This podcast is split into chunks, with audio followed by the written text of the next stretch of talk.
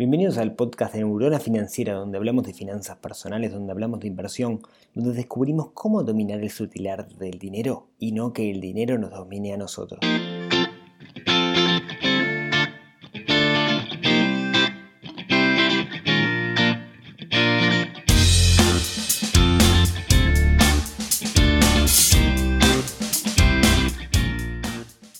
Hola, muy buenos días, soy Rodrigo Álvarez, creador de neuronafinanciera.com.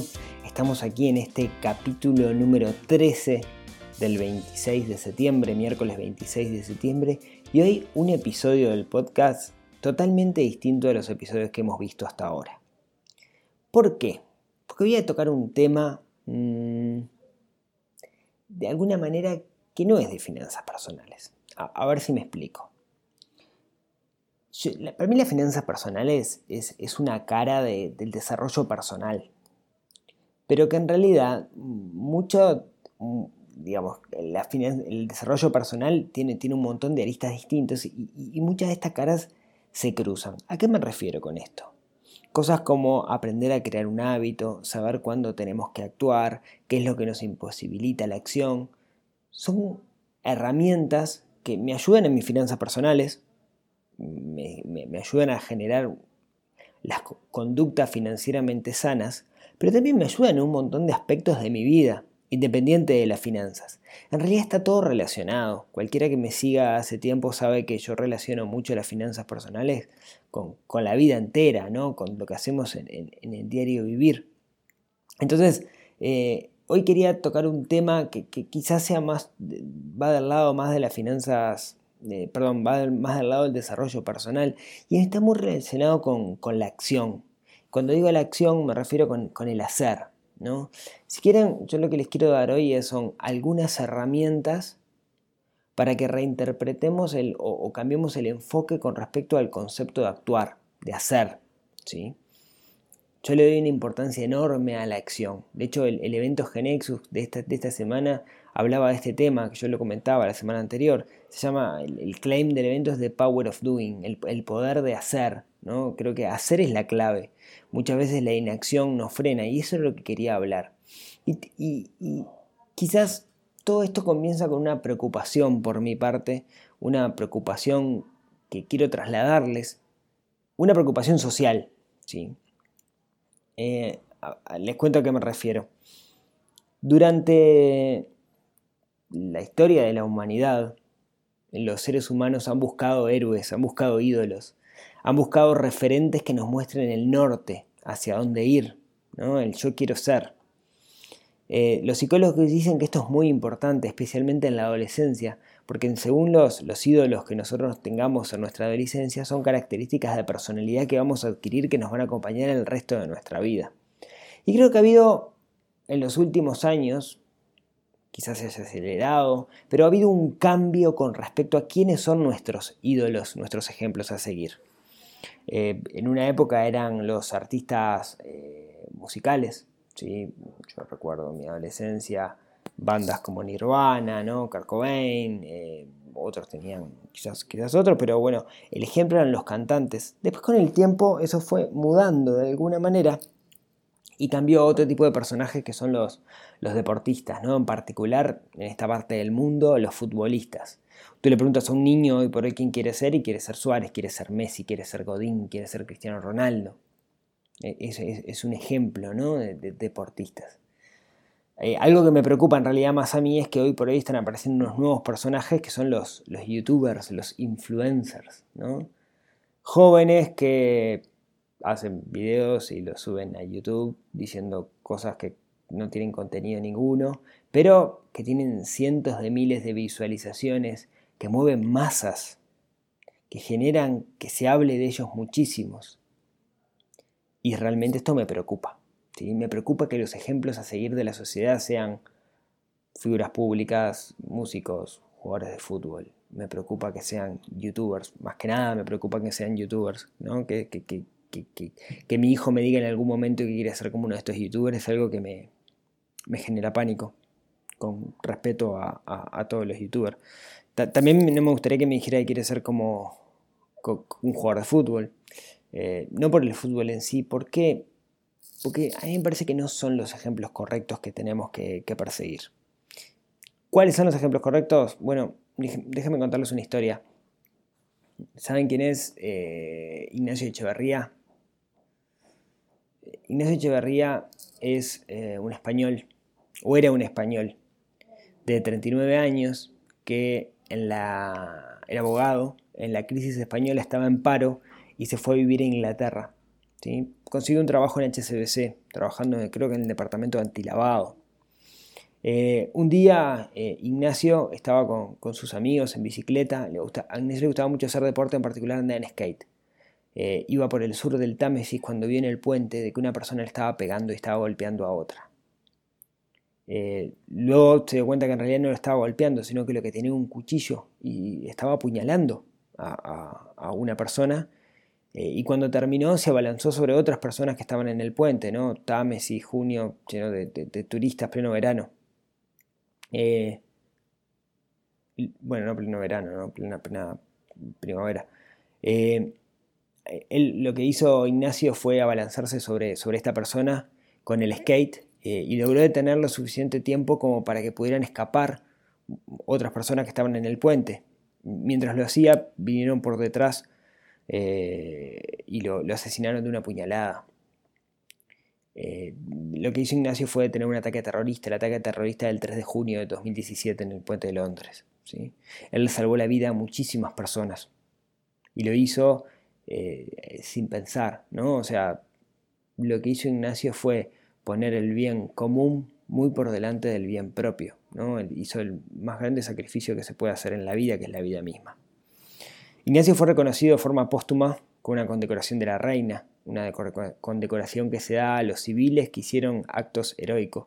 Yo me enteré de esta historia a partir de Pablo Regent, que es el, decano de la IEM, eh, que escribió un artículo en El Observador donde decía, che, todo bien con los héroes que tenemos nosotros en la sociedad, pero ¿no deberíamos ayudar como gobierno o como sociedad a construir héroes que no sean futbolistas o que no sean youtubers o, o músicos, sino héroes que hayan hecho algo, que haya contribuido a la sociedad. No quiero entrar en una discusión si, si los músicos hacen cosas que contribuyen al, bien común, etcétera, que, es, o, el fútbol, pero, pero tiene sentido lo que dice Pablo, ¿no? Tiene, sentido. Lo que dice es, ¿qué tal si nosotros ayudamos a, construir esto?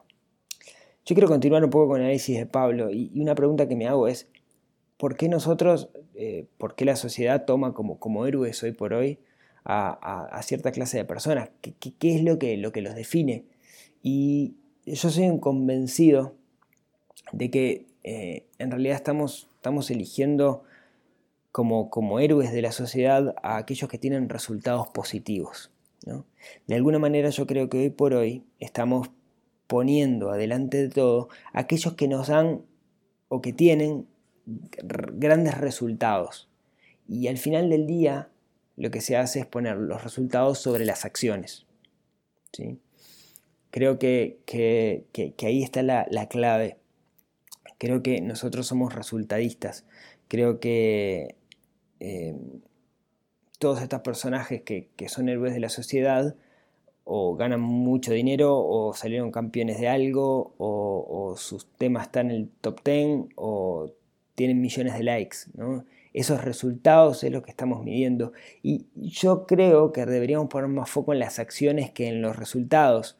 Y, esta charla lo que quiere es darles algunas herramientas como para que repensemos y hagamos un cambio de enfoque justamente con respecto a eso, con respecto a la acción, ¿sí? con respecto al hacer. ¿sí? Mm, a mí me parece que, el hecho de que nosotros nos enfoquemos en los resultados y aquellos que tengan resultados sean los, eh, los héroes de la sociedad, básicamente tiene otra contrapartida, tiene la otra cara de la moneda, que es que le tenemos muchísimo miedo al fracaso. El fracaso está mal visto, ¿no? El fracaso eh, tiene mala prensa. Eh, está bien que tengamos la frase en el ADN del que hace se equivoca, ¿no? Lo tenemos ahí mm, racionalizado, pero, pero, es muy difícil eh, aplicarlo. De alguna manera no está bien visto aquel que se equivoca mucho, ¿no? Es un perdedor. ¿Qué podemos hacer al, respecto? ¿no? Es, la pregunta que uno, que uno se hace. Eh, porque si lo racionalizamos, justamente sabemos que hacer es sinónimo de equivocarse. Bueno, esto me llevó a mí a, estudiar, a ir al mundo antiguo a ver qué opinaban los filósofos occidentales de, esto en un principio. Y, llegué a, la cultura griega y, descubrí que la cultura griega tiene, tiene un concepto que, le llaman Andreia. Y déjenme explicarle lo que es. Eh, básicamente los griegos decían que, que en la batalla, cuando uno iba a pelear en esas batallas eh, multitudinales, había mm, cientos de miles de personas, bueno, cientos no, pero miles de personas contra miles de personas, ¿no? Eh, y, uno que tenía un escudo, una espada corta, una armadura de cuero y no mucho más. Y, los griegos tenían clarísimo algo, digamos, salir vivo de ahí no dependía de mi habilidad como guerrero, dependía más de la fortuna que de otra cosa. Entonces, como eran conscientes que dependía de la fortuna, no, no le daban valor al que ganaba la pelea, le daban valor al que se animaba a ir. Y eso es un valor justamente que, ellos le llamaban Andreia, que podríamos traducirlo como eh, eh, le doy valor al que hace lo que tiene que hacer. No al que obtiene buenos resultados, sino al que hace lo que tiene que hacer.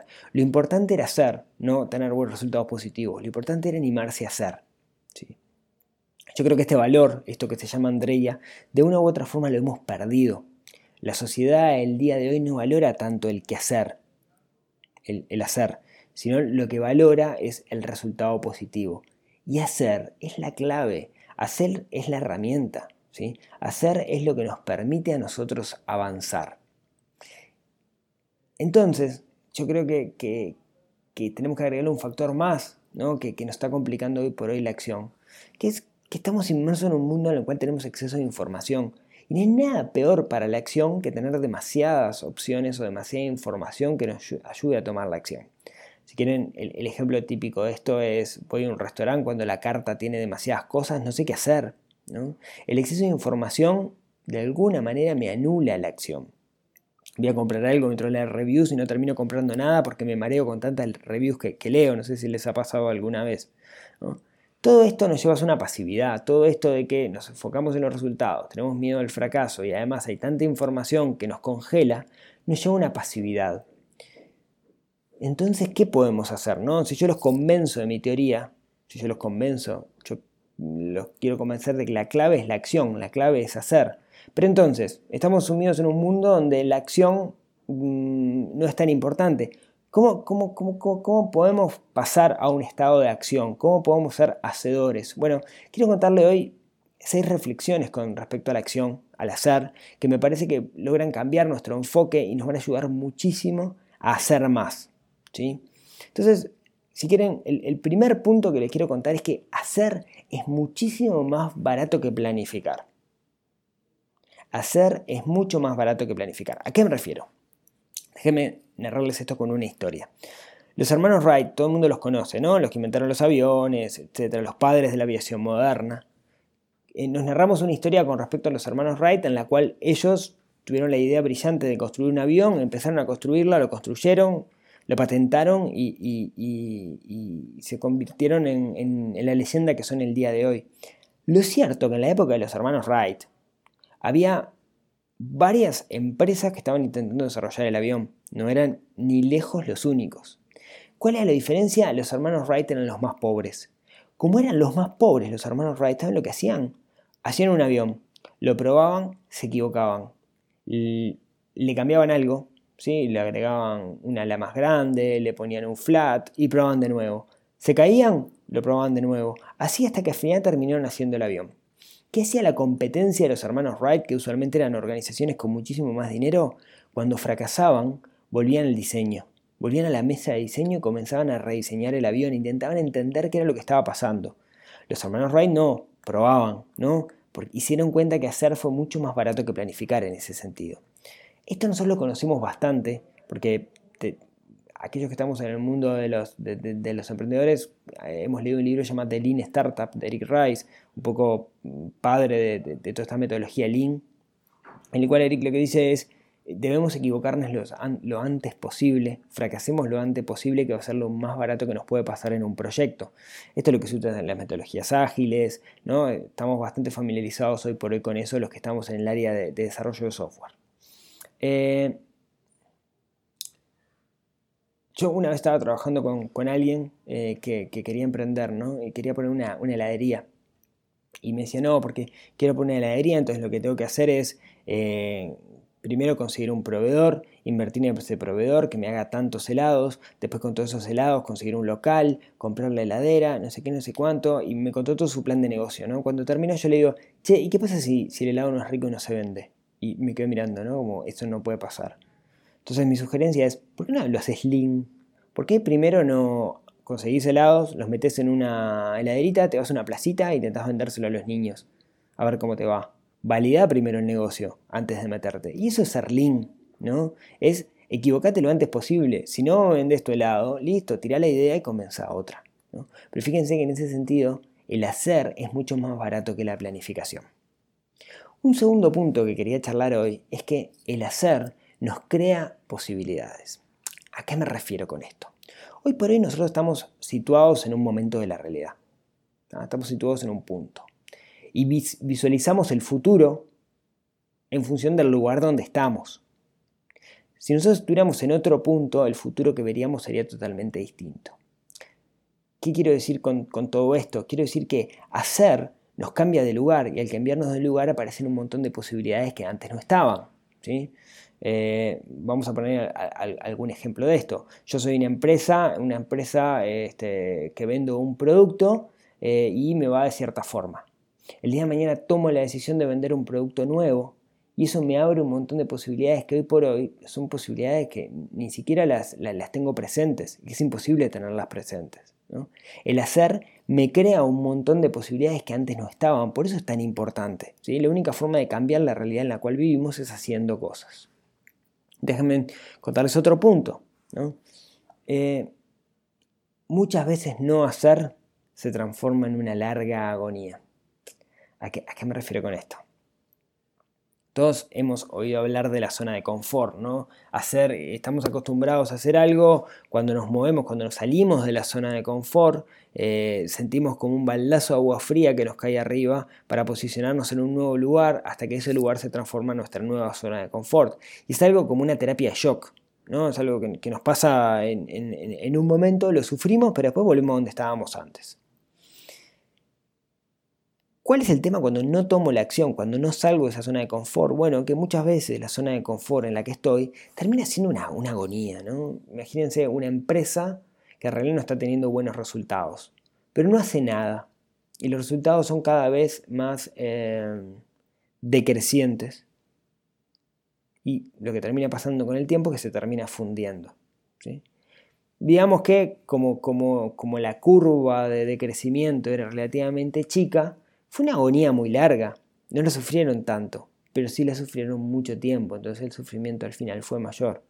Entonces, no hacer nos genera una larga agonía, pero la acción, digamos, nos genera como una terapia de shock, un baldazo de agua fría que nos cambia el enfoque en ese momento dado. ¿sí? Entonces, la acción mm, de alguna manera evita esa, larga enfermedad cuando estamos en una situación no, no deseada. Otro punto importante, número 4 muchas veces pensamos que eh, para hacer algo debemos estar motivados. Y eso es una falacia, eso es un error. Usualmente es todo lo contrario. Usualmente ¿sí? la motivación sigue a la acción y no es al revés. ¿Nunca les pasó que, hay algo que tienen que encarar y, no pueden y no pueden y no pueden y en el momento que comienzan a hacerlo después no, no pueden parar? Bueno, y eso es porque la acción nos despierta la pasión y la motivación. A mí me pasa muchas veces cuando escribo. No tengo ganas de escribir, no tengo ganas de escribir, pero cuando empiezo a escribir después de las 300 palabras no puedo parar. O, me pasa cuando me pongo a programar. Después que empiezo a programar, me cuesta muchísimo, me cuesta arrancar, pero después que arranco, eh, no puedo, mm, estoy súper motivado con eso, me, encanta hacerlo. ¿sí? Entonces, no esperemos la motivación para, para actuar, sino que apretemos los dientes, comencemos a actuar y eso nos va a motivar. Bien, quinto punto de estas seis que yo les quería contar. Eh, hacer muchas veces le gana al plan perfecto. ¿Qué quiero decir con esto? Muchos de esos que han tenido eh, grandes resultados y que son ejemplos de la, sociedad, pero que son hacedores, ¿no? me refiero principalmente a empresarios, ¿no? grandes empresarios, cuando uno le pregunta, che, bueno, ¿cómo llegaste hasta acá? ¿Tu plan era construir esta empresa? No sé qué, no sé cuánto, te dicen, no, yo lo que quería era hacer lo que estoy haciendo porque es lo que me gusta. Eh, si uno le pregunta a Warren Buffett, creo que en su biografía dice, yo nunca pensé crear Hathaway mi, mi mi portafolio, mi, manejador de inversiones, sino que yo lo que quería hacer era hacer mucha guita. Yo lo he hablado con un montón de empresarios aquí a nivel local que tienen grandes empresas y cuando les pregunto, che, eh, ¿vos pensabas esto? No, yo estaba haciendo lo que sentía que tenía que hacer, lo que yo creía que era lo más aconsejable para, el negocio. ¿sí? Estaba haciendo lo que me gustaba. Entonces, muchas veces aquellos que han tenido gran éxito no tienen una fórmula, no hicieron un gran plan, sino que empezaron a hacer pasito a pasito y después fueron haciendo sobre la marcha. ¿sí? No, existe el plan perfecto. Tengamos eso súper presente. Por último, el último punto de estas reflexiones sobre la acción es que hacer nos enseña muchísima humildad. ¿A, qué me refiero con esto? Eh, ¿Vieron los adolescentes? Los adolescentes usualmente carecen de humildad, ¿no? Tienen esa etapa en la cual ellos se lo saben todas. Papá, mamá, no, esto no es así, esto es asá, ¿no? Esa falta de humildad que tienen los adolescentes es producto de la falta de experiencia, porque ellos la teoría de cómo hacer las cosas la tienen y tienen plena confianza en que lo pueden hacer, pero la realidad es que el, el hacer, la acción, el actuar, es lo único que nos enseña realmente sobre esos factores. Es lo único que nos da eh, eh, las herramientas prácticas y eso, el equivocarnos cuando hacemos, es lo que nos enseña humildad, es lo que nos enseña a entender que la teoría no es todo y que la práctica es sumamente importante. Entonces la humildad parte del hacer.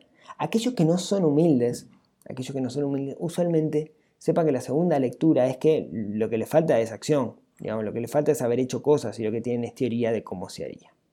Estos eran los seis puntos que yo les quería dejar hoy, entonces, ¿no? Que hacer es más barato que planificar, que hacer crea un montón de posibilidades, no hacer es una larga agonía, que la motivación siga la acción, que hacer le gana al plan perfecto y que hacer nos enseña humildad.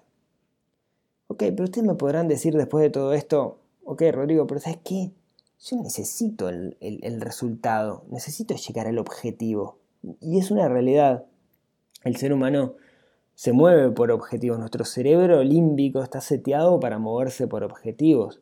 Cuando nosotros eh, salíamos de la cueva, nuestro objetivo era conseguir comida para, no morirnos. ¿no? Nuestro cerebro más básico eh, genera dopamina cuando alcanzamos ese objetivo. ¿sí? Entonces eh, está bien, necesitamos tener objetivos. Ahora, yo creo que la clave es que nuestro objetivo no tiene que ser el resultado, sino que nuestro objetivo tiene que ser el sistema. ¿A qué me refiero con esto? Imaginen algo que quieren tener un resultado. Quiero vender más, quiero bajar de peso, quiero ahorrar más, quiero manejar un sistema de gestión de tiempo, lo que sea.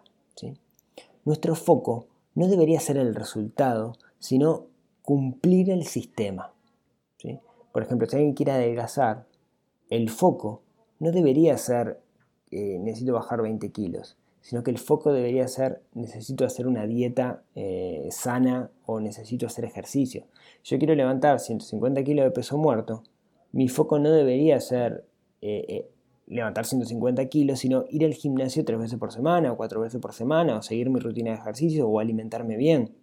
Si yo quiero vender más, mi foco no debería ser eh, eh, la venta en sí, el número, sino la cantidad de llamadas que yo hago para poder vender. Entonces, el resultado y la satisfacción viene de el sistema, de cuando yo logro cumplir mi sistema, logro tener un sistema y logré cumplirlo. Entonces, tener sistemas para las cosas, ¿sí? o sea, ser metódico con respecto a cosas es sumamente importante y es lo que nos va a hacer llegar a los objetivos. ¿sí? Esto es lo que yo quería compartirles el día de hoy, ¿no? mi preocupación con respecto a quiénes son los ídolos de la sociedad, porque son personas que no están enfocadas en acciones, y qué podemos hacer nosotros como individuos para ser personas de acción, ¿sí? ser hacedores. ¿sí? Entonces, bueno, espero que, este podcasts diferentes les, les haya gustado. Se me fue un poquito más largo de lo que, de que yo esperaba. Les pido, les pido disculpas. Eh, díganme, denme feedback si les gustó, si no les gustó. Eh, si, quieren que siga metiendo podcast como este o, no, eh, eso depende más de, ustedes que mí.